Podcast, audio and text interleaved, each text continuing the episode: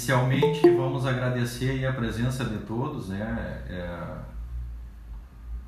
em nome da Pipe BR, do, do, do pessoal que está tá envolvido aí também na organização, agradecemos.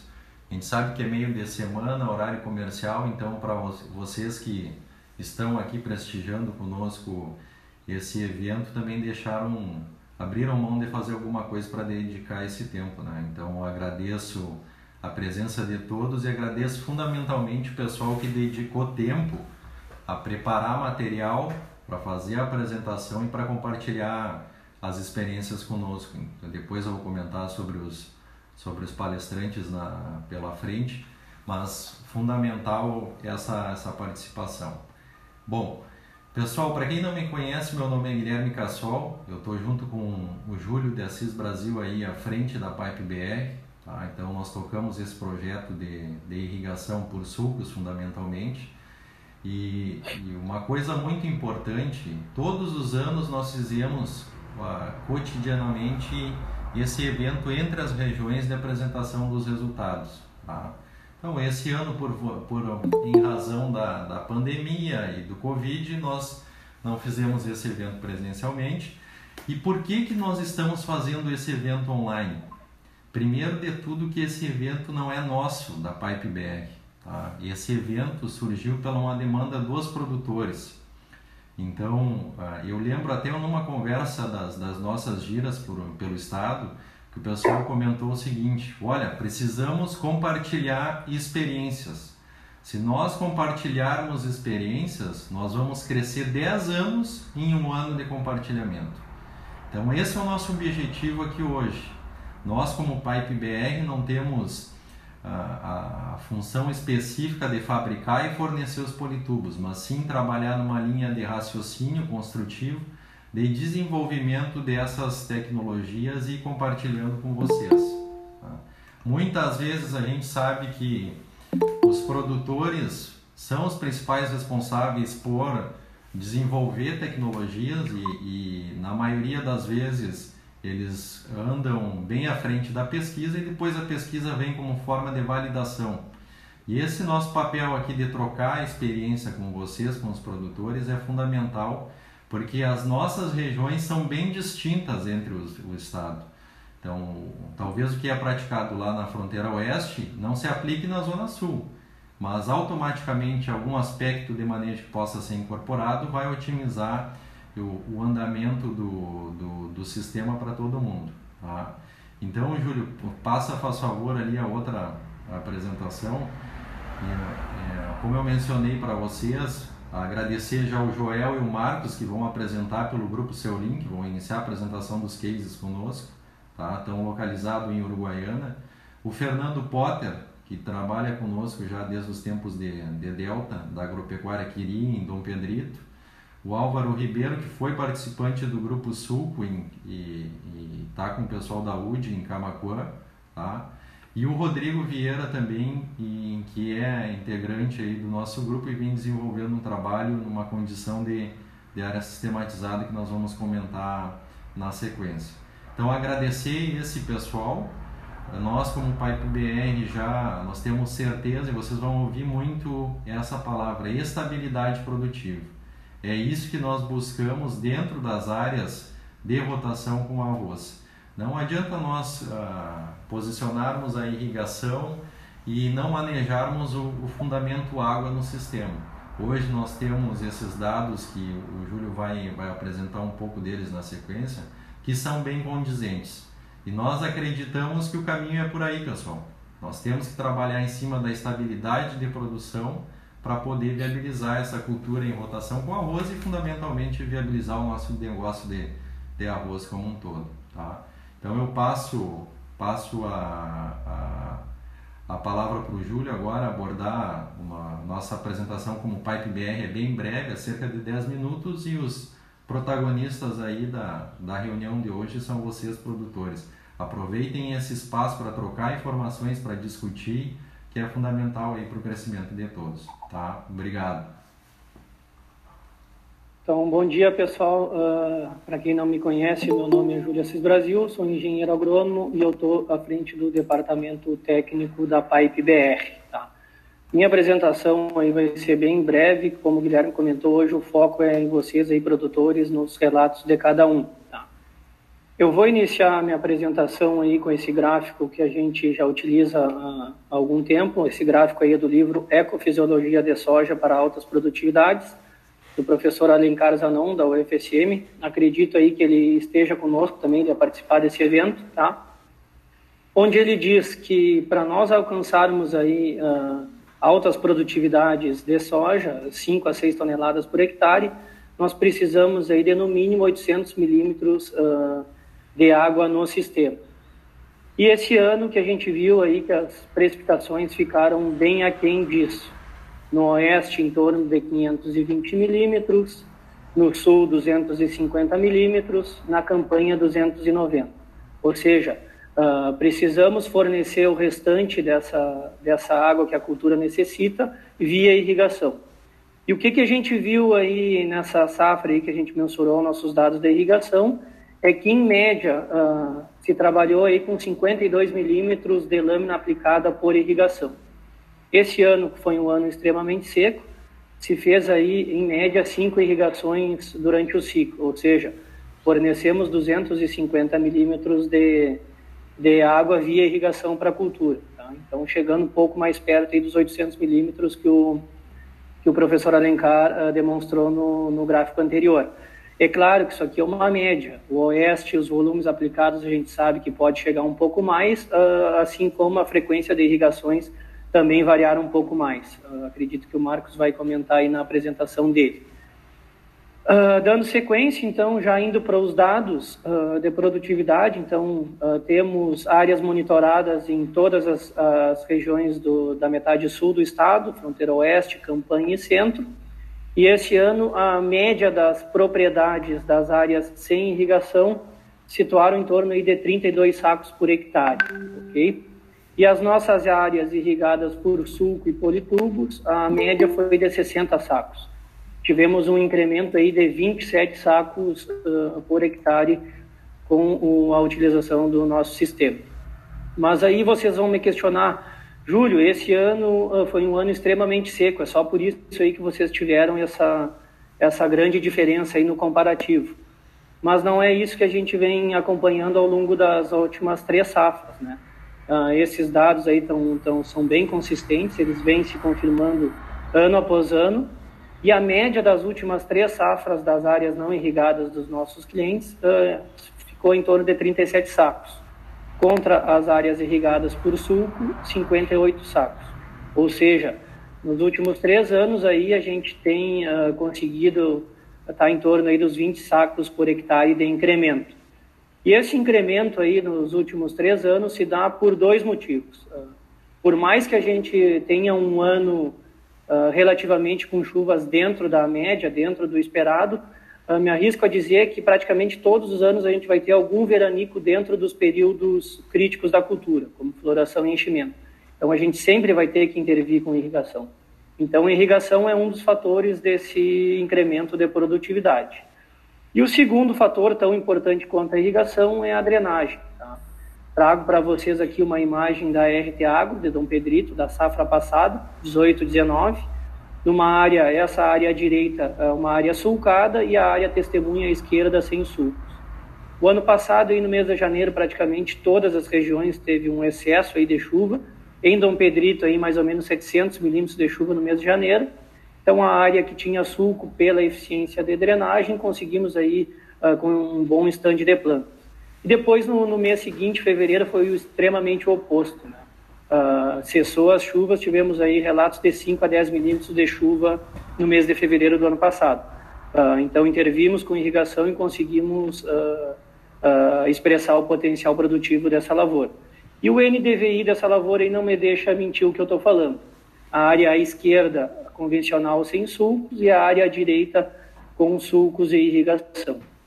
A mesma coisa na fronteira oeste, então essa imagem é muito clara. Aqui trago para vocês dois sistemas de irrigação. Essa área circular é uma área de pivô central e a área em azul é uma área uh, de sulcos, uma área sulcada. Então, o que a gente sempre diz, de nada adianta nós nos preocuparmos apenas com um fator uh, limitante, só com irrigação. temos que estar preparado para as duas coisas, drenagem e irrigação.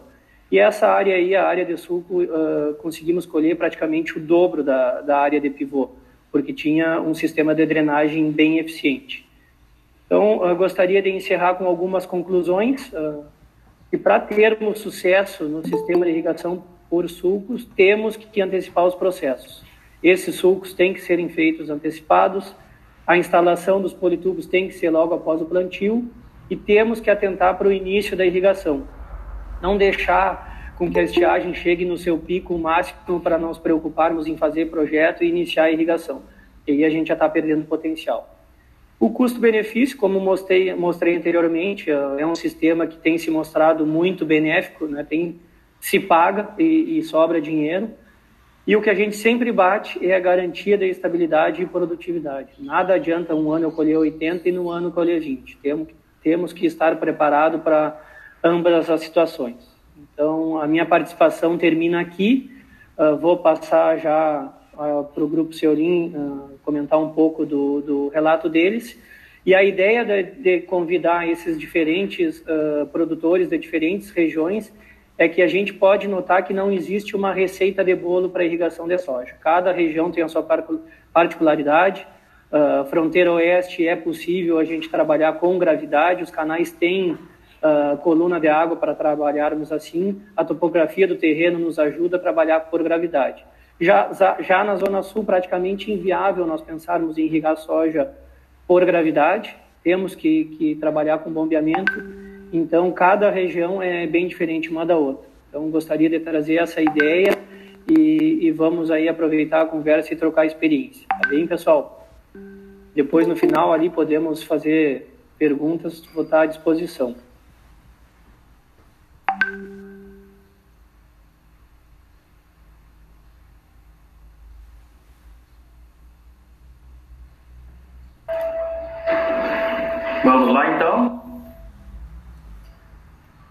Fique à vontade.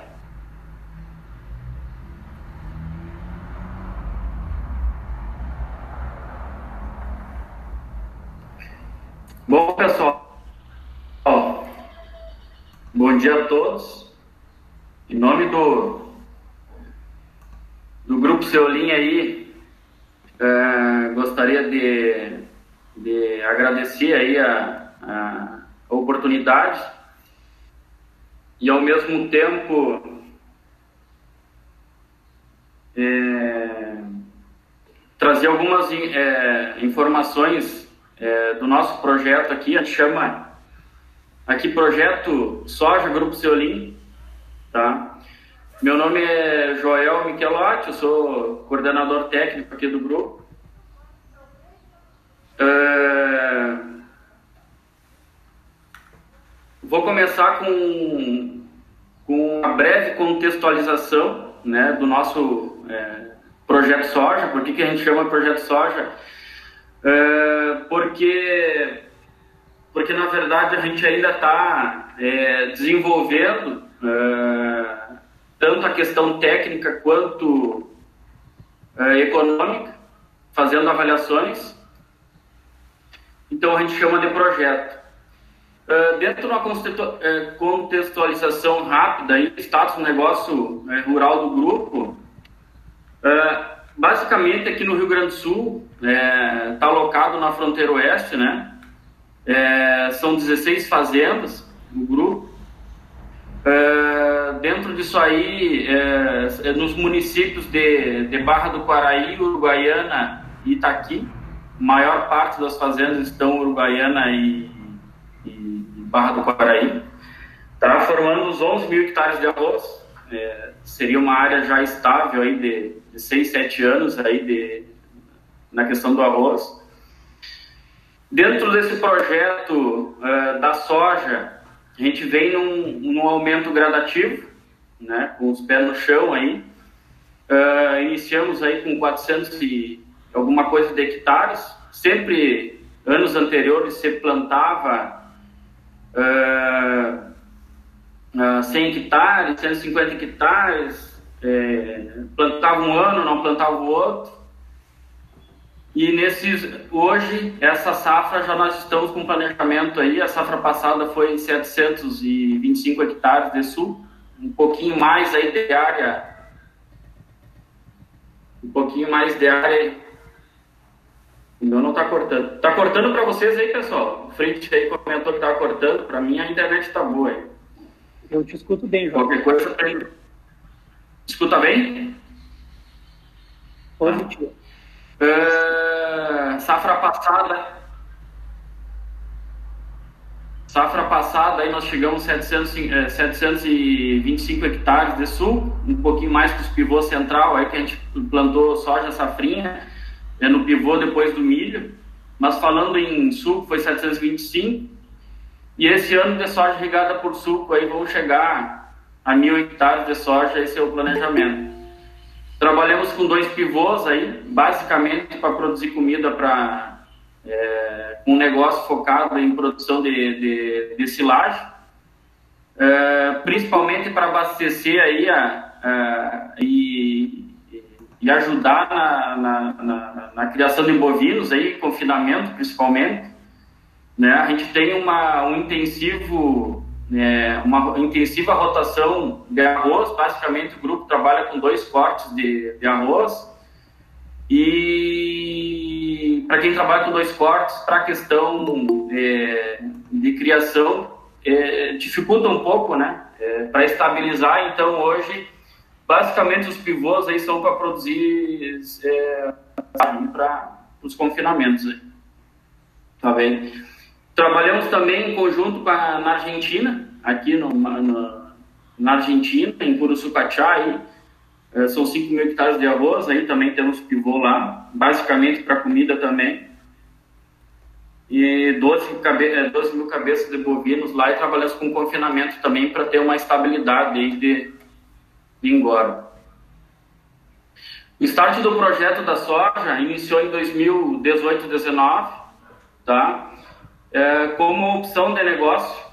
Uma opção de negócio, a gente sabe que é, a gente vem, vem sofrendo e principalmente com a instabilidade da, da dos, do, dos rendimentos de, de arroz, principalmente falando em, na, na questão monetária, né?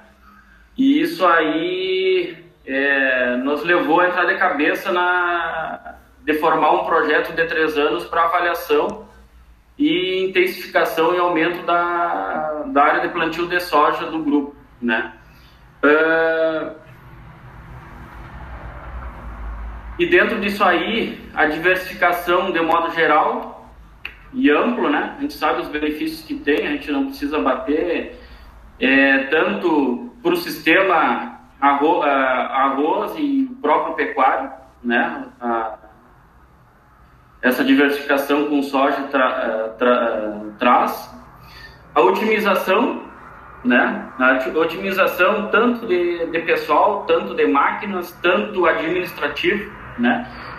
A gente dentro do grupo, nessas 16 fazendas aí, aqui no Rio Grande do Sul, na fronteira oeste, acaba que nós traz, nós, nós traz bastante oneração, né? Em função dessa porque é um negócio com várias propriedades, aí, então isso aí administrativamente incha, e a diversificação aí com a soja permite dar uma, dar uma diluída. Uh, a busca é experiência, ajuste, ajuste e análise própria do negócio soja, né? A gente só, a gente tem que entrar de cabeça, senão a gente não consegue tirar o, a irrigação como seguro do negócio. E essa aí, nesse projeto aí de três anos, é a condição que o pessoal uh, da administração nos, uh, nos passou, né? Que só, só se faria um negócio como uh, um projeto como esse, né? É, em cima da, da questão da irrigação. Uh, por que isso? Porque Uruguaiana, Itaqui já se, já se tentou muitas vezes plantar soja, né? E isso aí, isso aí é, já tem um trabalho, né, já tem uma experiência, então teria que fazer alguma coisa diferente e a diferença estava na, na questão da irrigação comum segura. Tá? Nosso grande desafio, além da questão é, é, técnica produtiva, né, nós temos a questão dos custos. Tá? Dando um adiantamento dos resultados aí, antecipando, depois o Marcos Fritz vai falar é, diretamente da questão mais é, técnica, né? Da, da produção. É, nós iniciamos com um projeto aí com um custo inicial de projeto em torno de, de 4 mil reais por hectare, essa era uma, a nossa previsão.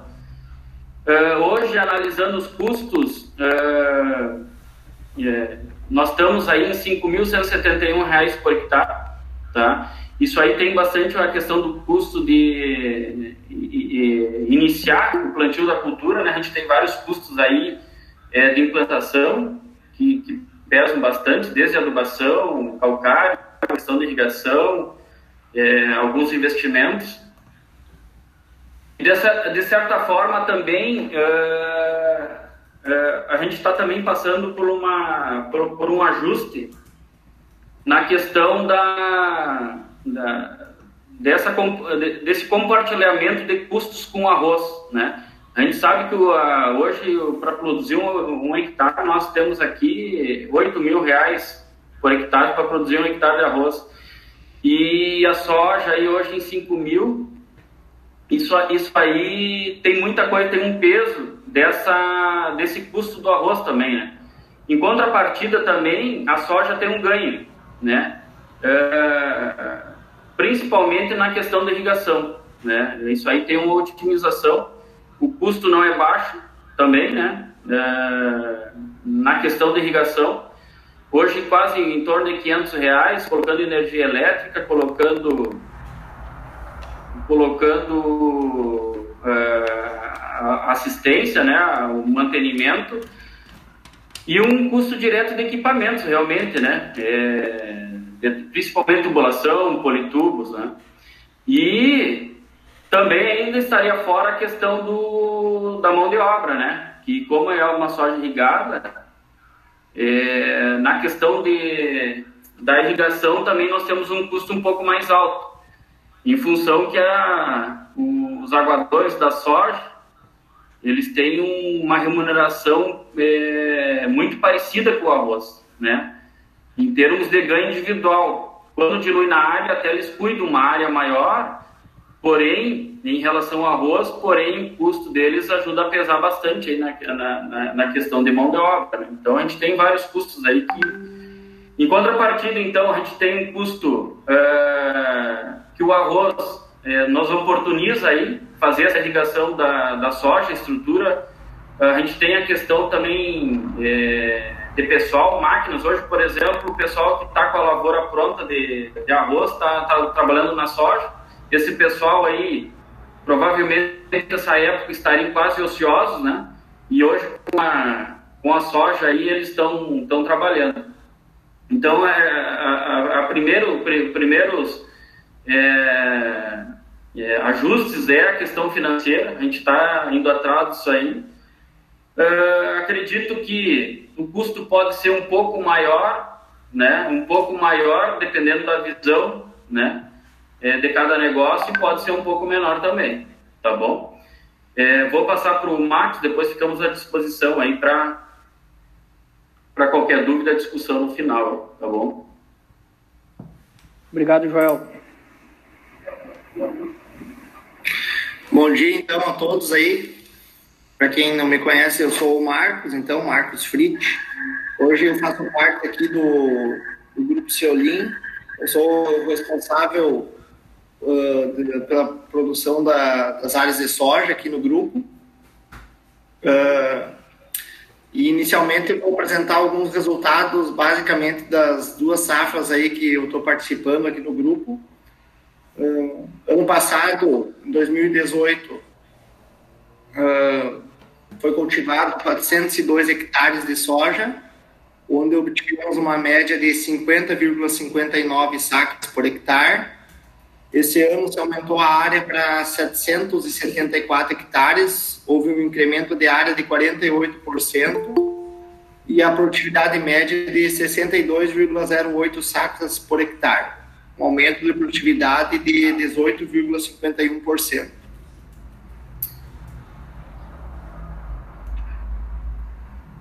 Fazer. Esse gráfico aqui mostra as duas fazendas que foi uh, feito o projeto soja. Então, com dados dos dois anos aí, uh, pode-se observar que ano passado, na Granja Toro Passo, a área de sequeiro produziu 39,83 sacos e a área irrigada 45,19 sacos. Mesmo no ano que, para quem pode lembrar, foi um ano que quem diria que não praticamente não faltou chuva, mas uh, houve um resultado aí de produtividade mesmo no ano chuvoso. Esse ano, no passo, a gente não teve área de sequeiro, 100% irrigado, onde que a produção média foi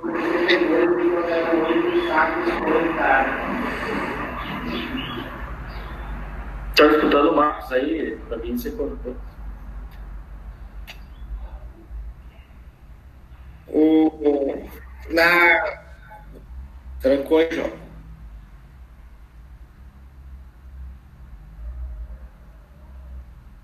Aí. Na Granja São João, ano passado a gente teve uma área de sequeiro onde produziu 43,08 e a área irrigada 56,02. Ou seja, ano passado mesmo, com toda a chuvarada, uh, tivemos um incremento de 23,10% na produtividade. Esse ano, o incremento de produção comparado com a área de sequeiro versus irrigado foi muito maior. Sequeiro 26 sacas por hectare e irrigada 62,94 sacas por hectare. Incremento de produtividade de 58,69%. Ou seja, é muito grande a diferença da área irrigada.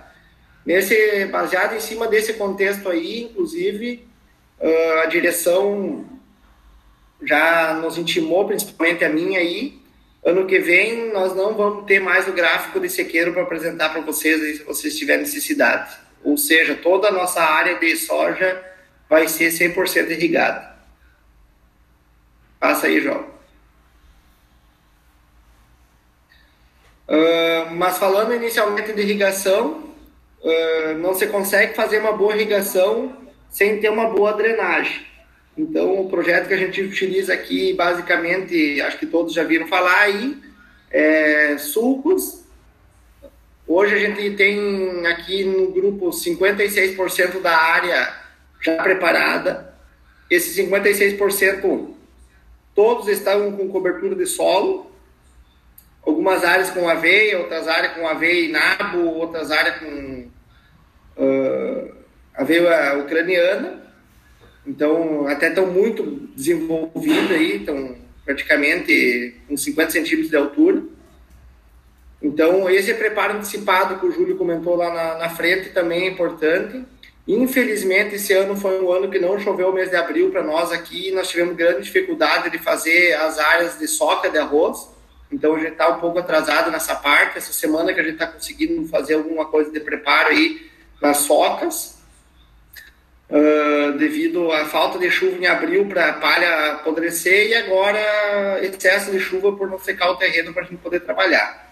Então, essa antecipação do sulco é fundamental, principalmente para que o solo esteja na forma de condição de plantio adequada. Eu sempre digo assim, a gente nunca pode fazer o sulco e sair plantando atrás que a gente não vai ter uma condição adequada é obrigado nós ter pelo menos aí uns 100 milímetros em chuva aí de chuva em cima do suco para o solo selar. Essa imagem aqui é uma imagem lá do Paraguai, onde que o sistema de suco é igual ao nosso, mas aqui eu botei essa foto principalmente para vocês observar que essa foto explica muito bem que sem drenagem a gente não consegue fazer irrigação. Aonde a gente não está conseguindo drenar bem, a gente não vai conseguir irrigar bem. Então, o feitio do sulco, sempre eu sou muito insistente nisso aí. Uh, a gente tem que ter um sulco profundo. O nosso padrão de sulco aqui é de 20 centímetros de profundidade. Vocês podem observar nessa foto aí, esse é um terreno praticamente que não tem desnível, as parcelas lá tem praticamente de 1.500 a 2.000 metros de comprimento com 40 centímetros de desnível. Então é praticamente um sentado. Vocês podem observar no lado esquerdo da foto, agora aí na, na parte da frente dessa foto, no lado esquerdo nessa aí, na parte da frente dessa outra, uh, não tinha suco. Então, ou seja, não para vocês verem a eficiência da drenagem onde tem suco e onde não tem suco. Então, com certeza a gente não vai conseguir fazer uma boa irrigação se não tiver uma boa drenagem. E essa, essa imagem aqui é, é um mapa de colheita cruzado com um mapa de produtividade, de produtividade versus NDVI do ano passado, um ano que particularmente choveu muito bem, e vocês podem observar uh, a eficiência da irrigação, principalmente o fundo do talhão, nós tivemos problemas, e observar o mapa da direita, várias manchas aonde se irrigou melhor e aonde se irrigou com menos eficiência. Esse ano a gente teve uma evolução muito grande nessa parte de eficiência da irrigação. Eu acredito também porque o ano foi seco, então também a gente conseguiu ter um controle melhor da irrigação, porque a gente acabava banhando por mais tempo. E ano passado chovia, a gente irrigava, irrigava, quando veio chovia, então um pouco mascarou também. Esse ano tivemos então áreas que a gente, as áreas do cedo aí com até sete banhos, tem áreas com dois banhos, muitas áreas com três a quatro banhos. E outra coisa que a gente aprendeu esse ano que a gente consegue, inclusive, fazer, a gente com dificuldade de plantio, a gente irrigou, inclusive, para fazer a soja nascer. Então tivemos um bom resultado nessa parte aí também. Só que tem que é uma operação que tem que ter cuidado. Acho que é onde tem um sulco profundo a gente tem essa facilidade de poder fazer isso aí, porque a gente acaba não fazendo lâmina de água e evitando o apodrecimento. Então, a irrigação eu vejo hoje muitas pessoas, eu vejo muitas pessoas discutindo ah, que forma vai fazer o sulco, que forma vai plantar em cima do sulco. Uh, hoje a gente vê aqui no grupo parte, isso aí a gente não discute mais, hoje, não sei se dá 1% de discussão sobre isso aí hoje, aqui no grupo. Hoje a maior discussão e aprendizado eu vejo que a evolução que mais nós temos que ter aí é na questão de aprendizado e com irrigação. Porque exige uma mão de, mão de obra técnica aí, principalmente no pessoal qualificado, aonde a gente insiste, insiste muito em fazer treinamento para o pessoal aí para diminuir todos esses fatores aí que prejudicam a irrigação. Basicamente é isso aí. Bom, pessoal, é difícil bater o tempo. Perfeito, não, mas está muito bem, bem colocado a apresentação de vocês, show de bola. Eu acho que na sequência agora passamos para o Fernando fazer a apresentação dele, que o Fernando é o produtor da campanha de Dom Pedrito.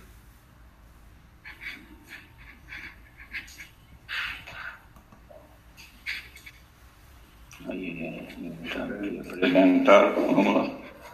Inteiro. Uhum. Então, pôs ali a tela inteira. Volta ali no Meet. Apresentar. Tela inteira. Agora sim. Então, clica aqui. Agora sim. Agora sim. Carregando. Pegou aí, Guris? O microfone está fechado. Não está, já. Pegou? Positivo. Bom. Eu aí, Cassol. Positivo, pode prosseguir. Estamos Tá. escutando bem. Bora então. Bom dia pessoal, meu nome é Fernando Petter, eu trabalho na região da campanha aqui com área de produção em Dom Pedrito. E eu vou apresentar sucintamente aí o, os nossos resultados que não foram tão tão é, e- efetivos assim tão bons, mas eu acho que vale como como como contribuição para o grupo aí. Né? Então, tem uma área de soja de 800 hectares, aí, dividido em duas fazendas, aí, na agropecuária Quiri e na Estância Madrinha. Essas duas áreas são é, na mesma região de Dom Pedrito, tem o mesmo tipo de solo, praticamente o mesmo regime hídrico. Né? Então a gente dividiu aqui e eu salientei as produtividades que eu obtive nesta última safra. Então aqui eu tenho 210 hectares de áreas de coxilha, áreas mais altas, né, com produtividade de 40 sacos, área irrigada 39,5, 240 hectares, e na madrinha da mesma forma, então uma média de 40 nas áreas de sequeiro e 42 e pouco aí no irrigado. Essas duas áreas irrigadas né, fazem um total de, de 58% da minha área total com drenagem, então toda a área essa sulcada, né, e com algum nível de irrigação. Então saliento isso porque é, essas áreas não são perfeitamente molhadas. Né? A gente sempre tem alguma perda, alguma deficiência na irrigação é, sem o trabalho de suavização ou sistematização. Então, são áreas é, de lavoura de arroz que eu simplesmente aloquei os sulcos, mangueiras, né, sistema de irrigação e a gente está molhando soja. Outro fator que eu julgo, né, que é, que é a avaliação que eu fiz, por que, que eu não tive tanta diferença de produtividade nas áreas de coxilha para as áreas irrigadas. Né? Então tem essas observações aí. As áreas de coxilha, né, a gente tinha, tem né, teor de argila maior no solo. E eu cultivei a soja com cultivares mais precoces, é, semeadura de novembro. E nas áreas de várzea, a gente já teve solos mais arenosos, com menos argila, cultivares um pouco mais tardias, tipo ponta, garra, valente, que elas foram aprontar, ou seja, ter enchimento de grão em março, né, no pico da nossa seca. As áreas de coxilha já estavam mais encaminhadas, né, mais prontas no mês de fevereiro, conseguiram encher é, bem o grão. Então foi um, um, um acerto de posicionamento de cultivar que teve esse ganho aí. Mas, embora eu não tenha tido uma produtividade muito alta, nas várzeas, eu consegui estabilizar a, a minha produtividade. Outro, outro fator né, que interfere para não ter esse sucesso todo, é, o Júlio e o, e o Cassol já tinham falado ali, né, o ponto de início da irrigação. Como eu passei de um projeto piloto na safra anterior de, de em torno de 10, 15 hectares para essa área de 470 hectares, foi um pulo meio grande. Né?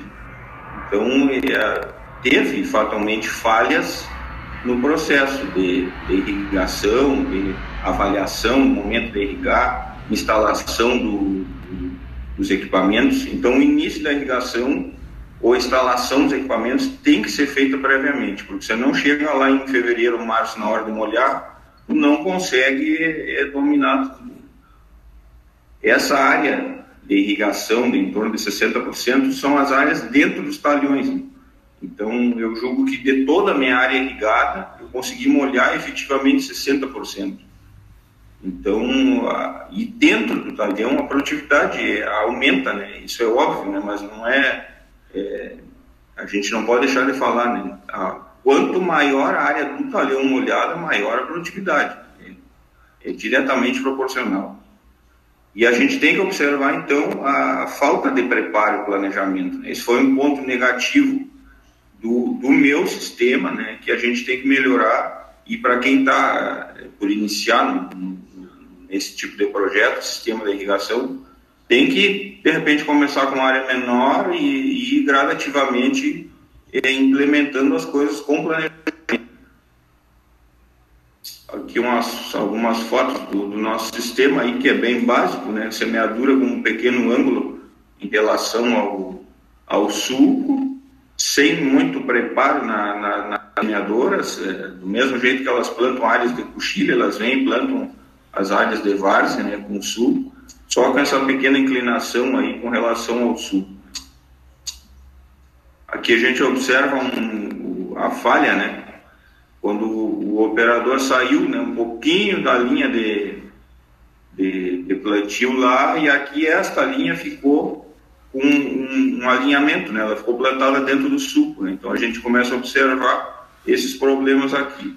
Então fica a dica para quem está mais avançado ou, ou, tem possibilidade de fazer um plantio com um piloto automático, né, e de repente linhas agrupadas em cima do camalhão ou entre sulcos, eu acho que ficaria bem interessante. Outra foto que mostra essa questão do, da falha né, no, dentro dos talhões. Né, ali a gente observa ou uma coroa, ou uma pequena lagoa, ou um erro de posicionamento da mangueira, são pequenas falhas que fazem com que essa eficiência dentro do talhão vá diminuindo. O professor Parfit, acho que está nos escutando aí, ele me disse que eu não ia conseguir molhar a soja no passado. Né? Eu disse, mas eu vou tentar. Né? Então, alguma coisa a gente conseguiu molhar. Mas eu concordo com ele. Aí fica a sugestão para a gente trabalhar melhor esses talhões aí.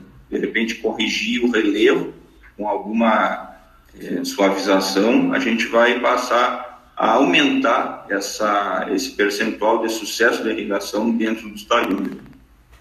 Outro detalhe que a gente deixa também, aí nessa foto dá para ver a área de manobra né, para pulverizador, colheitadeira. Né? O pessoal da pulverização reclama bastante né, da, do, do trânsito na área. Outro faz o trânsito bem alinhado ou com um pequeno ângulo, mas a, a cabeceira é importante deixar e é uma área que não fica molhada também. Mas tem que, tem que deixar para não desmanchar o equipamento.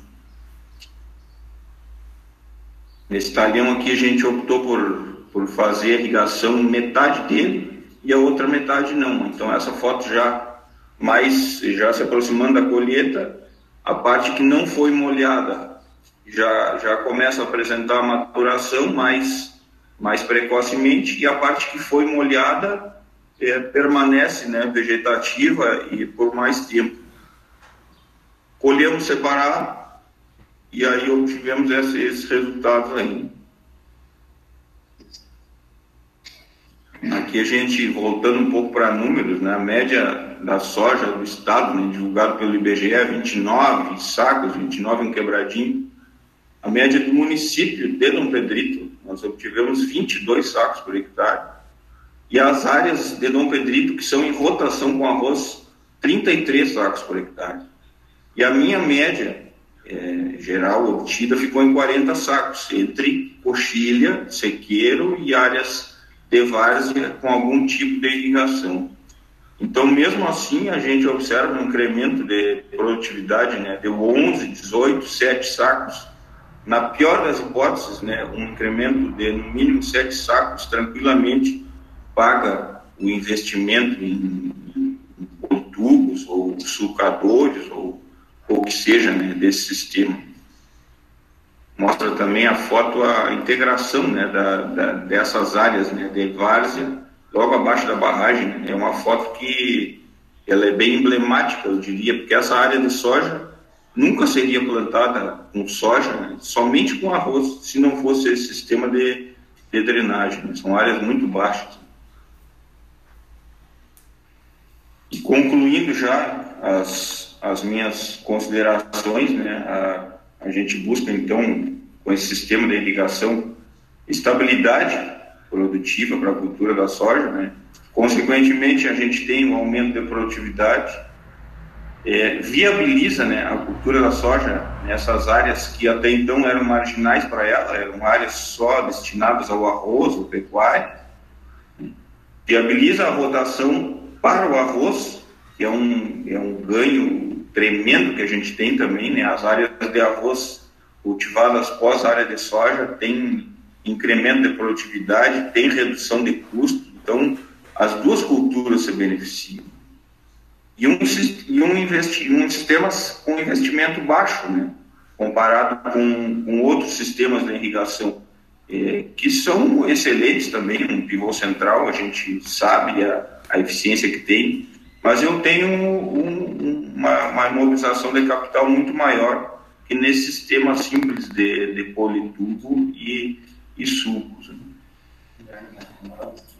Então, o recado final que eu deixo é o que a gente busca aqui, faz tempo que eu venho falando, né? nesse sistema a gente quer é, manter a estabilidade ou lucratividade né, da soja e fundamentalmente a sobrevivência da nossa lavoura roseira, porque se todo mundo olhar só para o preço do arroz esse ano e começar a plantar arroz de novo, e invadir as nossas várzeas e coxilhas que são aptas para fazer outra cultura, tudo com arroz, o ano que vem nós vamos estar tá, é, vendendo arroz é, com preço aviltado de novo, dá o mercado o produto e, e, e fatalmente não tem, não tem sustentabilidade do sistema. Né?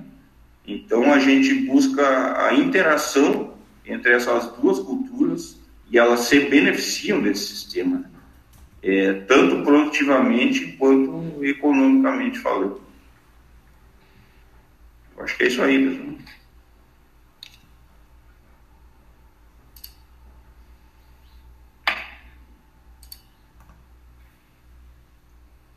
Tá bem, Fernando? Tá contigo aí, Júlio. Pessoal, quem é que segue.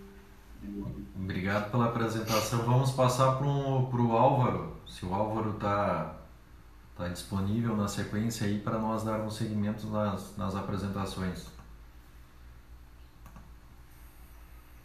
Bom dia a todos os participantes. Me, me ouve, Guilherme? Ouvindo perfeitamente, Álvaro. Pode seguir.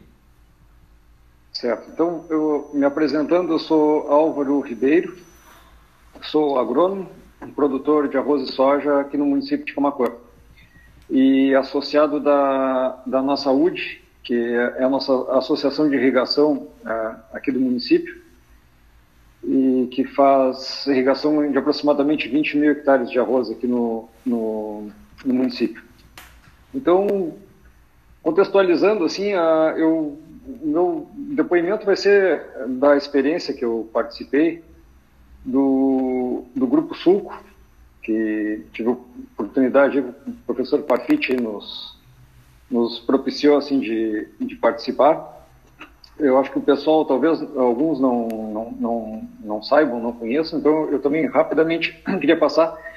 Grupo Sulco foi uh, partiu da Embrapa, aí se associaram as empresas a Trimbo, a, a Pipe BR, a Massey Ferguson, a consultoria do Centeno, e, e nós, produtores, a, a Granja Quatro Irmãos, o Grupo Quero Quero, a Raistec e, e, eu aqui fazendo Estrela.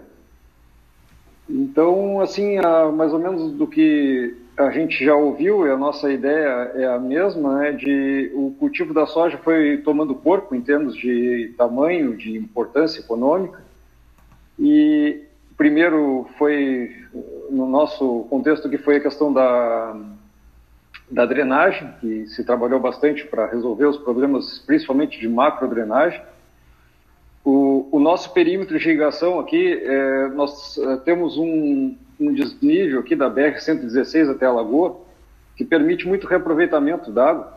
E como a, é, o perímetro foi montado para irrigar arroz, nós temos muita situação de reaproveitamento de drenos, de, e isso, num primeiro momento, a gente teve que trabalhar bastante porque estava nos dando muito inconveniente na, na, na, questão da soja, quando entrou o cultivo de sequeiro, dos excessos de, de chuva, né? Porque é fácil te imaginar uma situação que já está meia caixa com água uh, para fazer reaproveitamento. No momento que chove, é, extravasava e tinha vários inconvenientes. Então, essa situação já vem trabalhando bastante e, e se conseguiu, já dá para dizer, superar os inconvenientes maiores. Assim. Aqui, tradicionalmente, dentro da, da associação, se, se irrigar 18 mil hectares de arroz por ano em função da equação econômica, veio invertendo a tendência e a tal ponto que ano passado se fez 16.100 de arroz e 18.800 de soja. Então, só também para dar um, um, contexto assim, do, do que está acontecendo na região, que acho que não é diferente do resto do, do estado. A, questão da, da irrigação, uh, nós enxergamos assim como uma, um, fator bem importante na questão da, de, da estabilidade, porque, claro, esse ano nós tivemos um ano de seca intensa, que aí não nem cabe o questionamento, mas mesmo nos anos normais, assim, a gente tem tido inconvenientes, muitas vezes na, naquele momento de floração, de enchimento de grãos, assim, em que, em que se tem perda. Muitas vezes se vem com as lavouras boas e e, e aí é, a gente se depara com esse problema. indo diretamente assim a, ao nosso questão do grupo sul, uh, nós fizemos uh, uma área pequena, foi foi o início assim, para o meu caso, aqui, da, do, do, da irrigação de soja. E, e a, observando que o Marcos Fritz colocou, foi exatamente o que nos aconteceu essa questão do time, assim, do, do momento de fazer. Nós uh, fizemos a, a suavização em, em setembro e acabou que, por uma questão de logística, se e já plantamos imediatamente, assim. E foi bem naquela virada do que estava úmido para para seca. E aí nós nós sofremos com a implantação. Então isso foi um aprendizado que nos parece que no, está bem claro assim a, a questão de antecipar a, a confecção do, do camalhão para ele estar tá firme e para a gente também não, não ter nenhuma perda de umidade, assim, para facilitar essa implantação. Essa área nós tivemos que fazer um, um banho para nascer, e, mas mesmo assim a gente ficou com um problema de stand de planta, não, não ficou o que a gente imaginava, assim, de stand de planta. E, mas mesmo assim, comparado à área testemunha, ela, ela colocou uma, uma vantagem significativa também, um incremento bom de, de, de produtividade. E para este próximo ano, nós temos uma área que já está com a, a sistematização uh, já em curso, assim, tá, falta pouca coisa para finalizar. E nós temos ideia de repetir a área do ano passado. Essa área do ano passado, a, a pós-colheita foi semeada a Zevem e nós estamos pastoreando com, com terneiros. E o plano é essa área, a gente fazer a dessecação uh, agora, talvez início de outubro, enfim, quando se propiciar ali, e fazer um, talvez um retoque nos, uh, nos uh, camalhões, nos sulcos, e repetir o plantio da, de soja, sobre soja nessa área, e nós vamos ter outra área que vai ser soja sobre arroz. E, então, basicamente, eu acho que o, os benefícios a gente vê e os desafios que eu, eu enxergo é a questão, a, a suavização foi bem interessante o resultado que ela trouxe, sim. Essa questão da uniformidade da irrigação, eu acho que passa pela, pela suavização. E um desafio é o, é o custo, assim, para um, para o meu tamanho de produtor, assim, eu, eu, a gente fica pensando como encaixar. A gente faz aqui 500 hectares de soja, penso em, em ampliando, porque nós temos oferta d'água para e, e nos parece também um caminho de de incremento aqui na, na propriedade, assim, de, de poder ter um, uma produtividade maior de soja. E, e, essa questão, outra, outra questão que nós nos deparamos também, assim, que, que é uma coisa que a gente tem em mente, é a questão das ajuste das estruturas, assim, em termos de, das vazões, que as vazões que a gente trabalha com arroz, assim, que os cálculos que se faz por área são mais conservadoras, né? A questão da soja a gente tem que ter uma resposta rápida mesmo para essa irrigação, não pode se se demorar muito, isso nos parece bem, bastante claro, assim, que, uh, temos que nos preparar para, como o Júlio disse, nós tivemos que pressurizar com um bom, nós não tínhamos coluna d'água para esse politubo ter a eficiência uh, necessária. E, e, lógico, a questão de bomba de canal, ela, ela é um pouco delicada no sentido de, dos níveis dos canais, assim, que ela interfere um pouco nos níveis. Tudo uma questão que se vê, uh, assim, é questão de ajuste, questão que é bem possível de ser feita, assim, mas só como também aproveitar o gancho do Fernando também, que ele falou em planejamento, e, isso é outra etapa do planejamento que não, não pode ser desprezada, assim, que é importante. E, e demais, o que eu tinha para falar é, era isso, assim, fico à disposição também, algum questionamento que tem.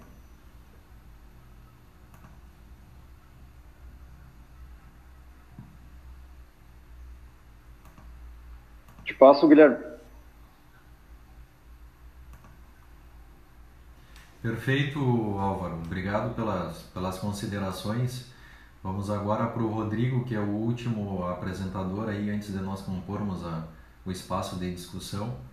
Assim que tu estiver pronto, Rodrigo, pode carregar a tua apresentação e, e seguimos na sequência. Bom dia, me escutando? Positivo. Beleza. Eu acabei não fazendo a apresentação ontem, a gente testou aí, mas Depois dessas baita apresentação aí, eu vou ficar só na fala mesmo aí, para não, não passar vergonha. Mas, enfim, uh, antes de começar aqui, eu até conversei bastante com o Júlio, né? Fui até Dom Pedrito aí, que eu sou de Pelotas aqui, sou o Rodrigo, na região de Pelotas. A gente tem a grande em Arroio Grande.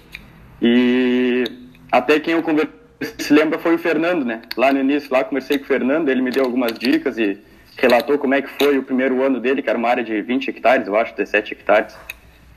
E aí acabou que a gente se, se encorajou e resolvemos fazer a nossa soja na Vars aqui, né? Que desde sempre foi arroz, faz 20 anos que vai plantar arroz aqui. Áreas normais, algumas áreas sistematizadas, que foi o caso da soja, 85 hectares. E, e no mais foi isso aí que, que nos deu, nos encorajou para seguir, começar a plantar. Então, tia, o preparo do nosso terreno foi atrasado, já vi que isso aí foi comentado. A gente preparou em cima do laço, que não tinha estrutura nenhuma para soja, nem plantadeira, nem nada. E a gente estava focado só no arroz. Acabou que se atrasamos para plantar o arroz também, preparamos o terreno da soja em cima do laço. E tivemos muito problema. Nossa terra é muito siltosa aqui, né? Pouco teor de, de areia praticamente zero, tem 20% de argila, 15% de argila em alguns lugares, mas é muito silt, fica aquele torrão difícil de desmanchar. Então, tchê, demos um passo de grade, dois de plena e não conseguimos desmanchar os torrões, porque não tinha mais tempo para fazer mais nada. E resolvemos fazer os camalhões, os sulcos, né? E ficou aquele terreno muito balofo, não ficou bem estruturado, né, os sulcos, que nem o Marcos tinha comentado que precisa de uma chuva e, e faltou essa chuva para estruturar o micro camaleão ali, os sulcos. Mas era o que tinha para o primeiro ano, então resolvemos arriscar igual. Já tinha semente comprada, os insumos tudo comprado para soja e resolvemos plantar. Quando a gente plantou, a gente teve um, um déficit hídrico aqui na, na nossa região aqui, de pelo menos 15 dias sem chover. Nós plantamos no final da umidade do solo, porque a gente tinha conseguido uma plantadeira com o vizinho e era aquele tempo que nós tínhamos, plantamos tudo em três dias, né, os 85 hectares. Então, demorou muito para nascer, muito para nascer mesmo. E resolvemos irrigar. Antes dela germinar, a semente estava no solo, resolvemos irrigar. Tchê, ali foi uma cagada ali, que morreu o que estava vindo, a semente que não tinha germinado, algumas conseguiram vir, outras não. Resumindo, de 14 plantas por metro quadrado, 13 plantas por metro, uh, por metro linear que a gente tinha plantado, ficou apenas 8, né? Então isso nos assustou bastante no início. Por a nossa área ser uma cota zero, a gente não vi se teve dificuldade de drenagem porque não teve chuvas uh, excessivas esse verão para nós aqui, né? Mas não perdemos plantas por causa da chuva, e sim por causa da nossa irrigação que, como já foi comentado também, em algumas áreas tentamos fazer com é, nível do canal só, abrindo somente as comportas, né? E isso foi um problema, porque não não teve pressão suficiente para a água caminhar, né? É, cota zero, a água não andou, não caminhou, foi, foi bem difícil. Então a gente acabou perdendo plantas por isso aí, por a água ter ficado em cima, né? Ficou nivelada a cota zero e começou a sair muito devagar nos drenos. Uh, fazendo essa, drenar, essa, essa irrigação para nascer, né? Depois, mantendo essa estabilidade de plantas, a gente não irrigou mais. Foi irrigar só lá no, no R0, praticamente, lá no, no R1, quando estava recém entrando em flor. Então, tchê, a princípio, nosso resultado foi muito bom para o primeiro ano, né? Pela quantidade de plantas que, que perdemos aí. A gente ficou com, como eu tinha falado aí, com oito, né? Nove plantas por metro. Então, foi o que nos assustou bastante. E o resultado final, nós ficamos com a produtividade média da área de 85 hectares, 50 sacos por hectare. Enquanto nosso vizinho, na mesma área, só que num talhão diferente, fez plantio de soja, mesma época de plantio, ele fez plantio direto até com uma camada de azevém, uma, com azevém cobertura, e colheu 28 sacos por hectare, né? Mesma área, só que plantio convencional. A gente teve ali uns 3 hectares que a gente não conseguiu irrigar, a água não chegou nunca, né, no, nos camalhões ali nos sulcos, que colhemos 42 sacos por hectare. Só por ter os sulcos a gente viu que já teve um incremento na produtividade. E na área que a gente conseguiu irrigar, que deu não conseguimos irrigar 100% da área, porque a água caminhava até um pedaço nós, tia, vamos parar a irrigação, já está mais de 20 horas a bomba ligada, não vai passar disso aí, vamos desistir de irrigar. A gente conseguiu colher na média total 50 sacos por hectare. Então, para nós foi, foi bem satisfatório, assim, né, o primeiro ano. Vejo que ainda tem muita coisa para aprender. Esse ano já começamos a antecipar o camaleão. Já fizemos o camaleões, os sulcos agora, né, em uma área de 40 hectares, mais ou menos. Já estamos adiantando um pouco. E, e, a gente viu que realmente na cota zero é difícil o negócio. É, a gente está pensando em suavizar agora para o ano que vem, né? Porque as nossas áreas foram sistematizadas quando o pai começou a plantar lá uns 20 anos, 10 anos atrás.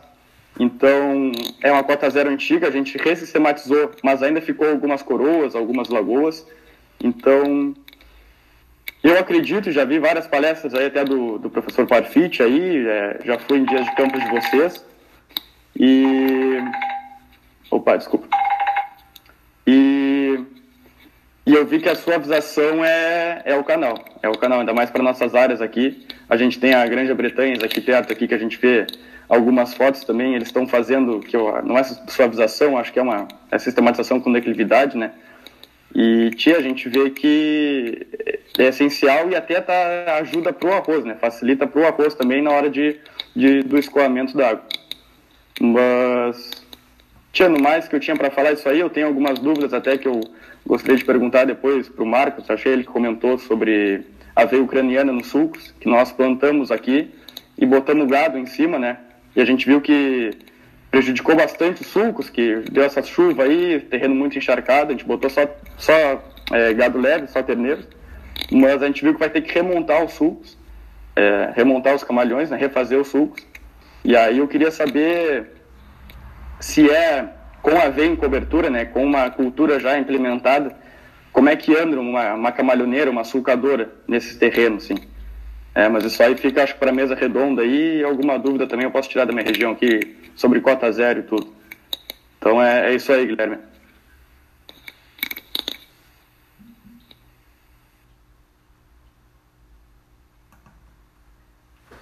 Tá bem, Rodrigo. Obrigado pela, pelo relato, pela apresentação. Na sequência aí fica aberto, fica aberto essa mesa redonda para discussão. Esse é o objetivo do evento, não, não somente a apresentação em si, mas é aproveitar para trocar experiência. Vocês viram ali que eh, nós temos diferentes estágios, tem um pessoal que está iniciando no sistema, tem um pessoal que já está bem mais avançado, ah, como, como é o caso, por exemplo, do, do seu Lin, lá do Marcos, que vem trabalhando em cima há bastante tempo. Tem a questão da suavização que é bastante inerente para nossa parte da zona sul aí, litoral e também áreas da campanha, que coisa que a gente não uh, não consegue aumentar muito a eficiência da irrigação sem corrigir a superfície. Tá? Então, uh, de, como, como para iniciar esse espaço de discussão, uh, deixo para o Marcos fazer essa, essa resposta do, do Rodrigo aí que justamente se refere à questão do, do pisoteio, né? Fez os sulcos, implantou uma cultura de cobertura, teve a questão do pastoreio e aí para fazer esses sulcos agora o retoque, como é que fica essa operação?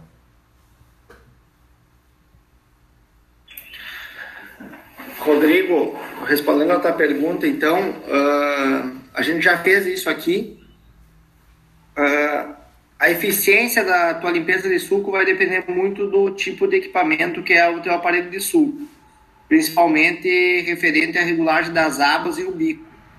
Ah, se tu tiver muita palha, principalmente na parte do bico e das abas, possivelmente ele vai embuchar. Uns 4, 5 anos atrás eu tentei fazer isso com um equipamento que nós estava iniciando o desenvolvimento aqui, eu tive dificuldade. Hoje, ano passado, a gente acabou fazendo uma grande parte da área isso aqui, mas o ideal, já vou te dizer o seguinte: é, no momento que você colher a soja, você fazer a limpeza do suco para a safra seguinte antecipadamente logo após a colheita. Independente se ele está bom ou não. Nós aqui fizemos a limpeza de 100% dos sucos porque é, a gente é muito dependente do suco para ter uma boa eficiência de irrigação. Então, uh, e uma boa drenagem. Então, o ideal inicialmente é fazer a limpeza após colheita da soja, tá? aí você pode plantar a cobertura e manejar com o gado. Esse ano aqui a gente não está com o gado em cima, mas uh, eu já trabalhei com áreas aí com bastante pisoteio.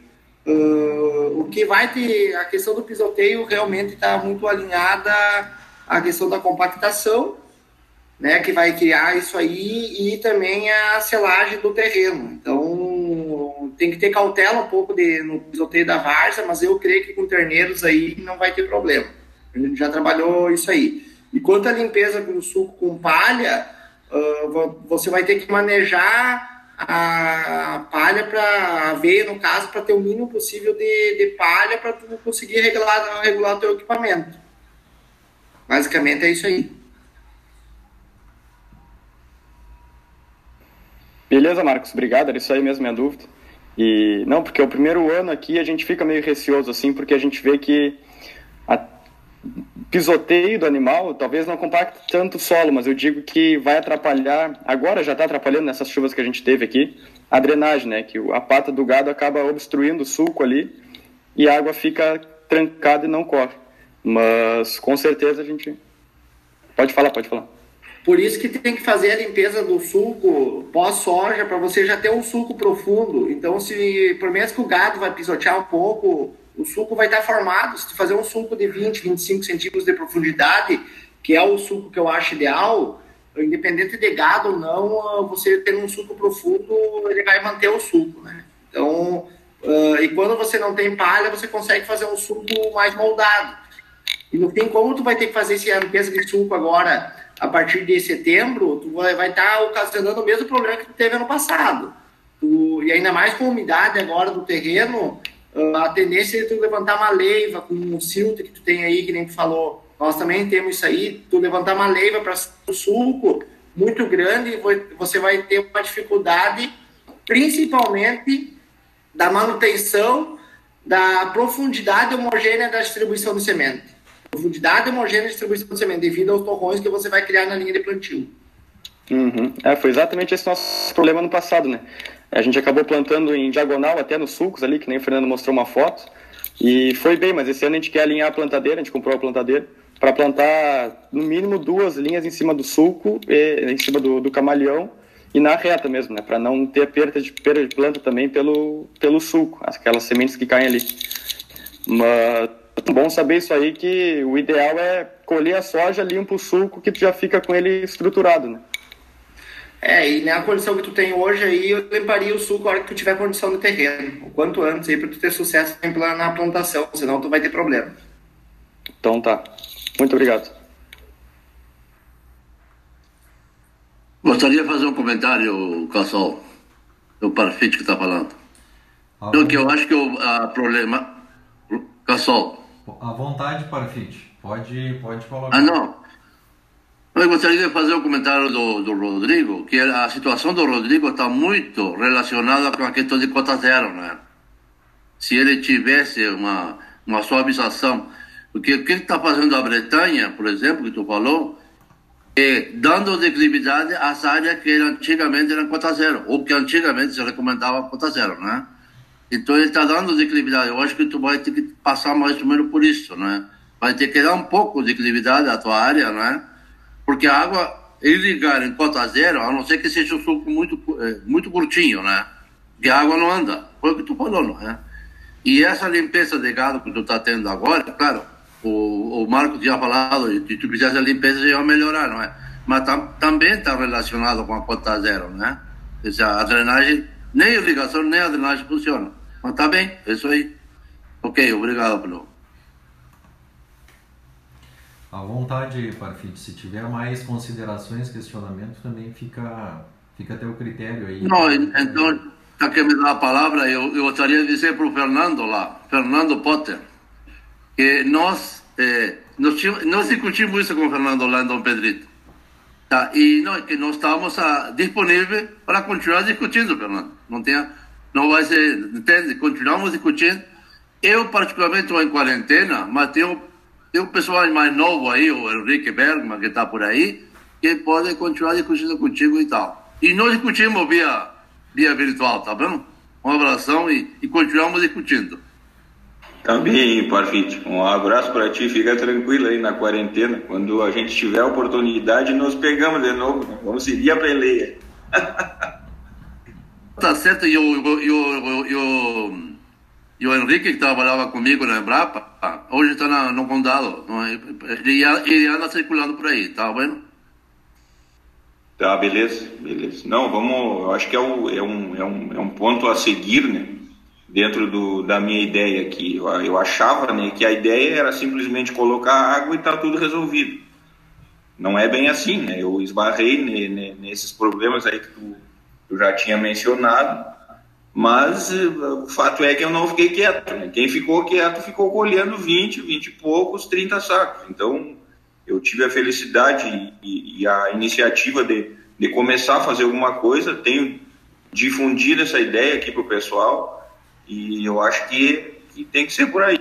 Começar a se mexer e fazer algo. E aí, com o passar do tempo e a experiência que a gente adquire, a gente vai, vai melhorando o sistema. Né?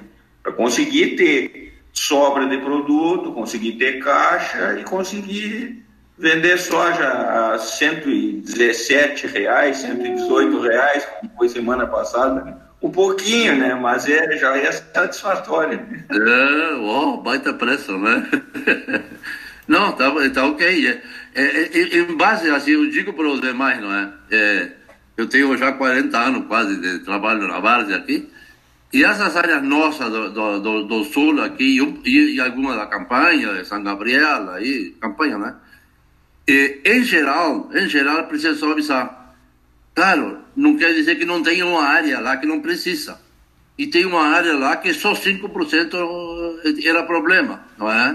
Mas em geral precisa suavizar. E, e é barato suavizar. É relativamente barato.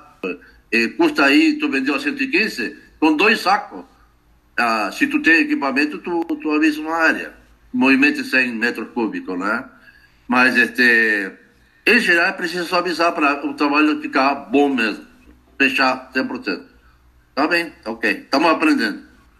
Vou fazer um comentário baseado em cima disso aí. Uh, já falei muito com o Parfit sobre isso aí. Uh, eu vejo uma preocupação. Uh, aqui na fronteira nós temos uma realidade um pouco diferente da campanha e da região sul. Realmente eu concordo com o Parfit quanto à sistematização. Fazer irrigação na cota zero, você consegue em determinados talhões que sejam com, curtos, tá? E às vezes você está querendo fazer um benefício para a planta e acaba não esse benefício sendo negativo. Então a sua visação, a sistematização em desnível, digamos assim, seria o ideal, né? Não sei, o Parfit é mais profissional nessa parte, seria o mais ideal para nós ter uma qualidade de irrigação por sulco melhor. Eu não vejo a, a cota zero é bem complicado porque a gente pode ter efeito negativo. E eu vejo que o desafio de, dessa, dessas duas regiões aí, primeiramente é criar esse padrão né, de sistematização, depois fazer o sulco. E aonde se fazer essas áreas, eu vejo assim que, quem sabe, ainda vocês vão ter que passar por outra questão, que é o que talvez nós estamos passando hoje aqui, que é a adequação de fazer as coisas certas nos momentos certos. Principalmente, assim, a gente notou e nota aqui, com o passar dos anos, eu já perdi meus cabelos com isso aí, uh, essa antecipação da instalação, do projeto bem feito de suco, um suco bem feito, e no momento que precisar chegar lá e tá pronto para regar como se fosse um pivô, ligar, apertar o botão e tudo funcionar. Então eu vejo que além desse desafio que hoje nós estamos batendo muito em cima aqui, em treinamento de equipe, um bom projeto, a instalação antecipada, os projetos bem feitos, as mangas em desnível para não ter problema de, de fluxo de água, a furação adequada, tem vários negócios assim que eu vejo que além de todo esse problema que nós estamos passando aqui, vocês têm outros para resolver ainda pelo que eu vejo da, da, do grupo aí que está apresentando. Então, uh, aproveite, quem sabe, essa perda de cabelo minha aí para o momento dessas áreas que vocês conseguir fazer uh, e vão planejar para botar irrigação, pelo menos esse espaço que nós estamos sofrendo aqui, vocês já antecipar também, né? Porque senão seriam dois problemas que vocês teriam. Pessoal, só para só contribuir aí, é, olhando como uma questão de negócio mais é, ampla assim, é, nós temos uma condição diferente. A fronteira oeste aqui é mais declivosa, né? Tanto é que sistematização é, dificilmente vai conseguir fazer na maior parte das áreas. Então, tu pode até chegar ao nível de fazer sistematização, de, de fazer suavização, né? É, a região indo mais para o lado de Pelotas, é, Rio Grande, que são as áreas mais planas, é um pouco mais é um pouco diferente, né? É claro. Mas quando tu vai, quando você fala em suavização, em suavização, é, que é mais rápido de fazer do que é, sistematização, com certeza, né? E para soja a suavização é melhor, dando declividade. Mas é, é um processo, querendo ou não, mais lento. Requer muito mais planejamento de tempo e anos, né? E estrutura para fazer isso aí, investimento inicial. Então, assim, nós aqui iniciamos pelo suco, né? E eu acho que é, é, é um método é, mais rápido e mais rápido de se fazer. Né? Nós não temos tanta necessidade, assim, a, a suavização para nós aqui seria um afinamento depois para a questão de drenagem e ajudar na irrigação. Uh, eu vejo também isso é, para o lado da mais para o sul aí, né? Eu acho que assim o sul seria o, a, o processo mais rápido de se fazer, mais rápido. E a suavização, que é tão importante para o pessoal aí, tem que vir sendo planejado e sendo feito um pouco cada ano. Se tu quiser fazer é, suavização em tudo para plantar soja, com certeza talvez vocês não vão conseguir fazer em tempo que, que talvez seria desejável para o negócio, né? Então, o suco seria o primeiro, assim, que eu vejo é, na questão de drenagem, principalmente, né, e irrigação, é, seria o que seria mais viável e aí tu ir, ir fazendo com o tempo a, a suavização das áreas e organizando, né. É só um ponto de vista aí para e só concluindo também, eu acho que tem que também pegar os pontos positivos da região de vocês aí, né? Uh, uma, eu diria, a fertilidade do solo comparada com a nossa aqui. Nós, nós temos solos muito pobres em fósforo, matéria orgânica aqui muito baixa, e os nutrientes tudo muito baixo. Eu vejo que vocês têm um solo um pouquinho melhor que o nosso. Não é uma, uma Brastemp, né? Mas já é bem melhor que o nosso. Acho que vocês têm essa vantagem aí. E outra vantagem, eu acho que é a questão do lençol freático também mais próximo. Nós temos pedra embaixo aqui, a questão da retenção de água, não consigo enxergar isso no nosso solo. Nós aqui com cinco dias depois de uma chuva em dezembro, janeiro, aí nós temos que começar a irrigar porque o solo já começa a rachar e a água já não começa a andar para frente. Então eu vejo assim que o solo de vocês está mais estruturado para isso aí. São, são pontos bem importantes, eu acho que ressaltados aí pelo, pelo Joel, pelo Parfite mas eu, outra coisa que agora eu vou fazer o, o papel de advogado do diabo aqui, que é justamente para instigar a, a discussão, mas é o que nós comentamos, né? São, são duas, duas práticas complementares, por exemplo, a suavização e o suco. Dificilmente, às vezes, muitas áreas que nós vamos, mesmo com a suavização, nós não vamos conseguir viabilizar a drenagem de uma forma eficiente que se preconiza para o sistema. Então, elas vêm associadas, né? E isso, isso independente da, da, da, região, seja na Zona Sul, ou seja, por exemplo, até na, na fronteira oeste, que tem essa questão de declividade, o suco ou o camalhão, ele tem essa função muito grande de, de auxiliar a tirar essa água do que está, pode não estar tá água livre na superfície do solo, mas automaticamente o solo está saturado e está restringindo o crescimento da, da planta, né? e isso é importante. E, e, nós discutimos isso, me lembro, me lembro até dentro do seu Lean, mas também como Parfit, né Parfit? Tu tá aí há 40 anos trabalhando com suco camalhão e é, dificilmente não tem uma percepção, uma percepção diferente disso que é fundamental viabilizar principalmente a drenagem e a irrigação e passa pelo, pelo, pelo sistema para poder, poder viabilizar isso de forma eficiente na, na rotação, né? É, o casal, o suco camalhão, como eu chamo, né? é, ele é uma ferramenta de manejo de água, da água. Não é só irrigação, é uma ferramenta de manejo da água. Ela é, é, é drenagem, em primeiro lugar, porque é o principal problema nas áreas do litoral aqui. O principal problema é drenagem. O Vieira, Vieira, o Rodrigo, não é? Se fosse um ano chovedor, talvez teria tido mais problema, muito mais problema, do que o ano seco. Mas é uma ferramenta de manejo da água, ou seja, drenagem e permite irrigação. Não é? Então, é uma ferramenta de manejo da água, então, não, tranquilo. Não é? É, é e a suavização também. A suavização também é uma ferramenta, suavização, sistematização, é uma ferramenta de manejo da água. Ou seja, acaba com todas as. Eu não sei, por exemplo, Uruguaiana, ah, eu não sei o que, área ondulada, não estão preocupada com depressões, não é? Talvez não estejam preocupadas com depressões. Ou muito mais que nós. As depressões que acontecem no, no nosso terreno é a principal preocupação, porque ela é um problema para o arroz e é problema para a soja, não é? Então, é, a suavização ela é uma ferramenta de manejo da água. E e, e, e feito para irrigação, permite a irrigação. Vou discordar uma coisa do Marcos, não é? Do Marcos. Que o solo do Uruguaiana tem mais fertilidade que o resto do estado. O solo do Uruguaiana não precisa calcário, não precisa correção. E, e aquele externo solo que está misturado com o neossolo, ele é mais verde que o resto do estado, né? Agora, falando no resto do estado, resto do estado, os solos, nós, a Dom Pedrito Fernando tem um ótimo solo, né? Em geral, em geral, eles são ácidos, portanto, não vai se produzir soja se não se corrige a acidez e depois tem que ver a fertilidade. Eles são levemente ácidos, isso é uma questão agronômica, né?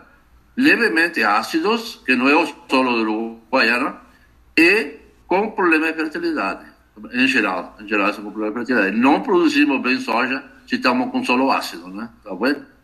Essa é uma questão agronômica, né? Não, eu ia responder o Parfit ali, mas é isso aí mesmo. A gente tem problema de drenagem com cota zero, sim, mas a gente vê que só por ser os sulcos, né? Vou concordar com o Joel ali, só por ter os sulcos, Tchê, até o pai ficou impressionado que ele planta 20 anos nessas áreas aí, conhece bem, sabe a dificuldade que é de drenar. E só por ter os sulcos ele ficou impressionado com a rapidez que a água saiu da, a, da área e como ela ficou mais, mais plantável, assim, vamos dizer, né? Parece que, que o terreno fica mais fácil de tu conseguir drenar. Tu faz... Tinha nessas cotas zero a gente fazia dreno em tudo que era lado, né? a água puxava bastante, mas o terreno sempre continuava encharcado. Com os sulcos, a gente viu que, tchê, tendo sol e vento, a secagem é, é muito mais rápida, muito mais rápida mesmo. Mesmo sendo uma cota zero. A gente viu que os sulcos é, é o pontapé inicial, vamos dizer, numa área cota zero. E depois, com certeza, a, agora com essa soja valendo um monte aí, é investir em suavização, é investir em declividade para para aperfeiçoar, né? Mas eu acho que a gente está tá indo certo aí, por isso que eu venho aqui mais para aprender, né? Dar o meu relato inicial aí e para aprimorar e chegar junto com vocês aí.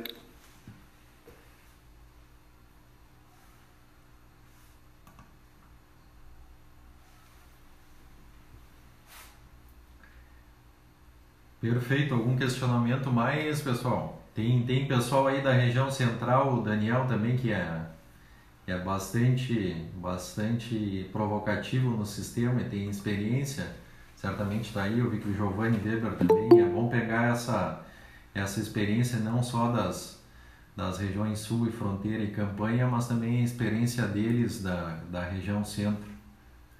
Tá por aí, Daniel?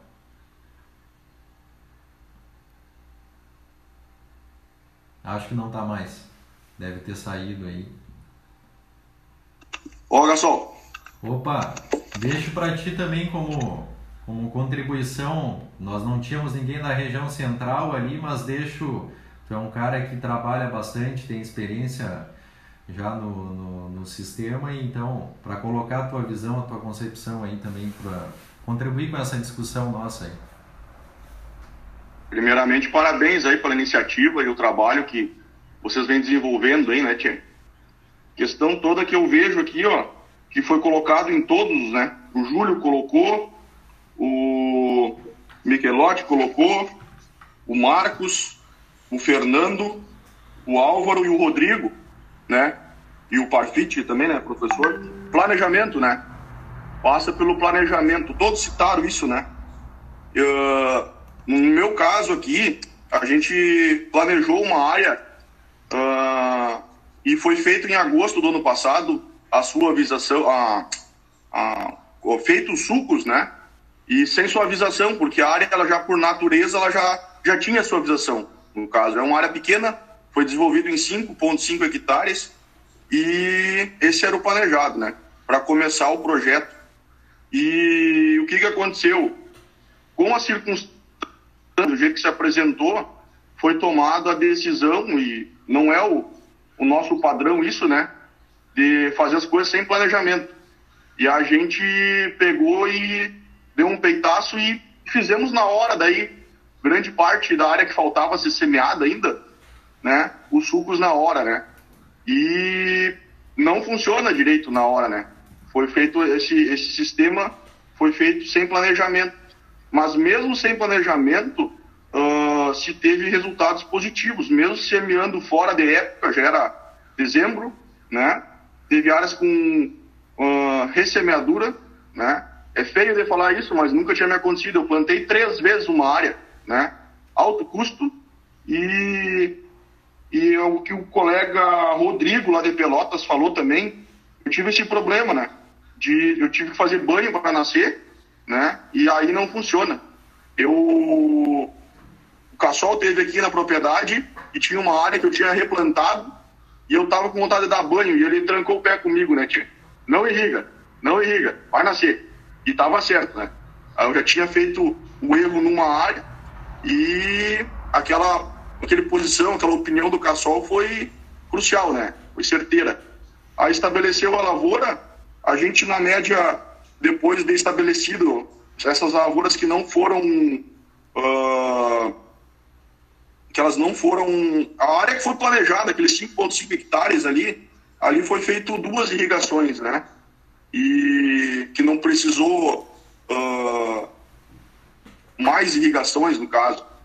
E e teve um resultado muito positivo. As outras, aí foi fora da época, tudo, mas o que se discute, né, é fazer a coisa planejada, suavizar e é uma garantia de, de produção, é uma estabilidade produtiva, tanto por drenagem como para irrigação, né, pessoal? Então, essa experiência aí, o caminho é isso aí, eu acho, né? Perfeito, Daniel. Obrigado pelas tuas contribuições também. Pessoal, uh, se não tiver mais, mais perguntas, uh, não tiver mais discussão, a gente encerra até para não comprometer o tempo do, dos demais tá? que, que se comprometeram a acompanhar e fazer essa discussão, então aí envolvidos. Uh, encerramos o evento justamente pelos afazeres do, do, do pessoal aí da continuidade nas atividades. Tá?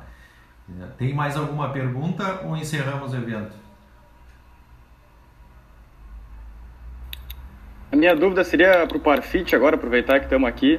E como eu tenho uma área cota zero já, o melhor seria suavizar ou fazer uma, uma declividade, que nem eu citei a Grande Bretanha ali, que não é uma suavização, né? A gente sabe que é um movimento maior de terra, talvez um gasto maior, mas eu não sei se tem algum benefício ou não. Ô, Rodrigo, eh, eu, eu acho que tem que ver a área. Tem que ver a área porque eh, se a cota zero está boa, eu acho que tem que, que dar declividade, dar declividade. Mas teria que ver a área, teria que ver a área, ver o, o projeto, fazer levantamento da área e ver. Em princípio, em princípio, eh, dar uma declividade de 0,05, ou seja, 5 centímetros em 6 metros, seria o ideal. Não vai movimentar muito solo, não. Esse seria o ideal. Mas tem que ver a área, Rodrigo. Tá certo, então. Obrigado, Parfit. A sorte. Pessoal, vamos, vamos para o encerramento. É, eu, eu falo aí, depois o Júlio também, considerando, vai, vai fazer os, as considerações dele final, mas é, primeiro, agradecer a presença de vocês, o espaço, Agradecer o pessoal, os palestrantes aí, o Grupo Seulin, o Fernando, uh, o Álvaro e também o Rodrigo, que, e, que se dispuseram a preparar e interagir conosco. E nós, como Pipe BR, esperamos que esse não seja um evento que seja formalmente realizado por causa da pandemia, mas que nós possamos tocar para frente essa discussão.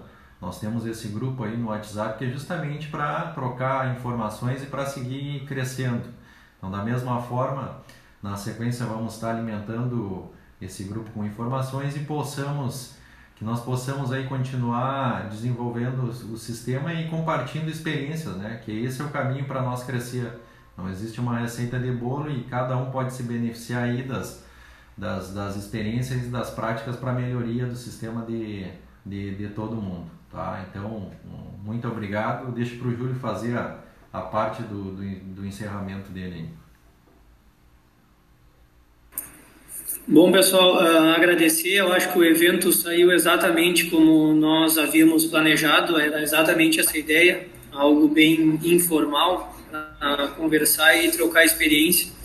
Agradeço aí a presença de todos, aí chegamos a ter 55 pessoas aí uh, nos acompanhando e nós como Pipe BR seguimos à disposição para seguir crescendo e contribuindo para a melhoria aí do sistema.